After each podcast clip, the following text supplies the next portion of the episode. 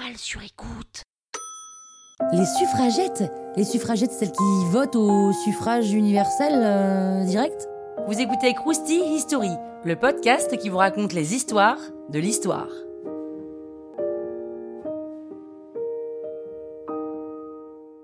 Avant la Première Guerre mondiale, les femmes n'ont pas le droit de vote, à part quelques exceptions du pays.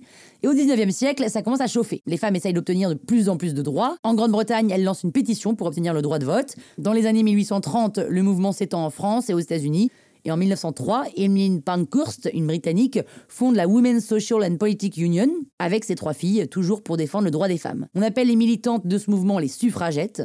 Punkhurst ne veut plus jouer le jeu des protestations pacifiques. Non, non, non, non. Là, elle veut frapper un grand coup. Elle veut frapper fort. Et d'ailleurs, deux de ces militantes se font arrêter pour avoir créé les slogans pro-vote des femmes pendant une réunion du Parti libéral anglais. Mais ce n'est que le début. Elles incendient des lieux, symboles du patriarcat, comme une église ou un terrain de golf réservé aux hommes. Autant vous dire qu'il y a eu beaucoup d'autres arrestations. Mais le mouvement continue, même en prison. Certaines font la grève de la faim et la police est obligée de les libérer quand elles sont trop affaiblies. Puis, elle les réincarcèrent lorsqu'elles vont mieux. Emily Davison, suffragette, se fait tuer lors d'un derby en se faisant renverser par des chevaux. Elle voulait accrocher une écharpe autour du cheval du roi.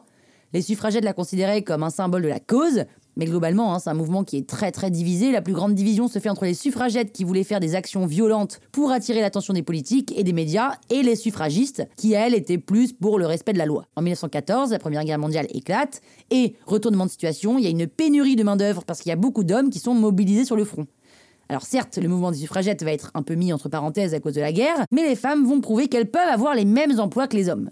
En France, les munitionnettes, c'est comme ça qu'on les appelle, fabriquent des armes dans les usines. Les femmes s'occupent des tâches administratives et conduisent des véhicules de transport. Dans les campagnes, elles s'occupent des travaux agricoles. Et sur le front, elles s'engagent en tant qu'infirmières pour aider les médecins. En 1918, à la fin de la Première Guerre mondiale, la Grande-Bretagne accorde enfin le droit de vote aux femmes. Mais avec certaines conditions. Il fallait qu'elles soient diplômées ou qu'elles payent un montant minimum de loyer, par exemple. Et c'est qu'en 1928 que le droit de vote sera enfin aligné sur celui des hommes. En 1919, c'est au tour des États-Unis d'accorder le droit de vote aux femmes.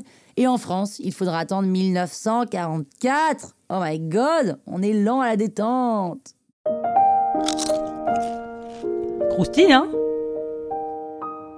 La toile sur écoute.